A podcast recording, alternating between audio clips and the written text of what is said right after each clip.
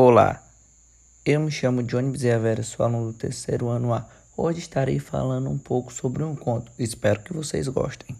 Hoje estarei falando sobre o conto O Pescador de Silvio Romero, o polígrafo tupiniquim. Silvio Vasconcelos da Silveira Romero foi um advogado, jornalista, crítico literário, poeta, filósofo, escritor, professor e político brasileiro.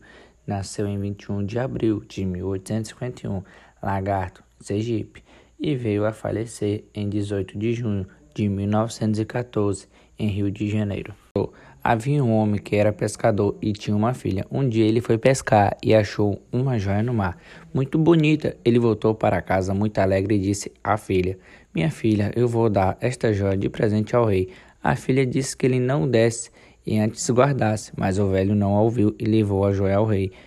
Este recebeu a joia e disse ao velho que, sob pena de morte, queria que ele lhe levasse sua filha ao palácio, nem de noite, nem de dia, nem a pé, nem a cavalo, nem nua, nem vestida. O velho pescador voltou para casa muito triste.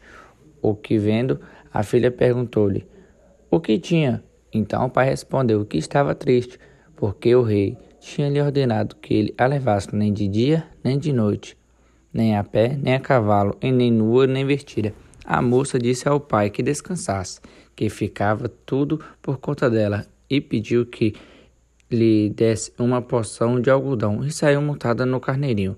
Quando chegaram no palácio, o rei ficou muito contente e satisfeito, porque o velho tinha cumprido o que havia ordenado sob pena de morte. A moça ficou em palácio e o rei disse-lhe que ele podia escolher e levar para casa a coisa de que mais se agradasse. Dali, na ocasião do jantar, a moça deitou um bocado de dormideira no copo de vinho do rei e chamou os criados e mandou preparar uma carruagem. Quando o rei tomou o vinho, deu-lhe logo muito sono e foi dormir. A carruagem já estava preparada e a moça mandou os criados botarem o rei dentro e largou-se para casa. Quando o rei acordou, da dormideira, achou-se na casa do velho pescador, deitado em uma cama e com a cabeça no colo da moça. O rei ficou muito espantado e perguntou o que queria dizer aquilo.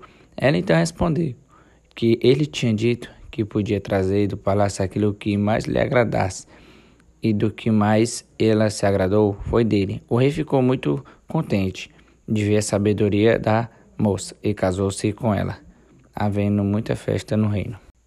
Bom, eu escolhi esse tema pois ele representa os dias atuais. Às vezes as mulheres são subestimadas pela sociedade machista, porém nesse conto podemos ver a esperteza e a sabedoria de uma mulher diante do seu pai e de seu rei.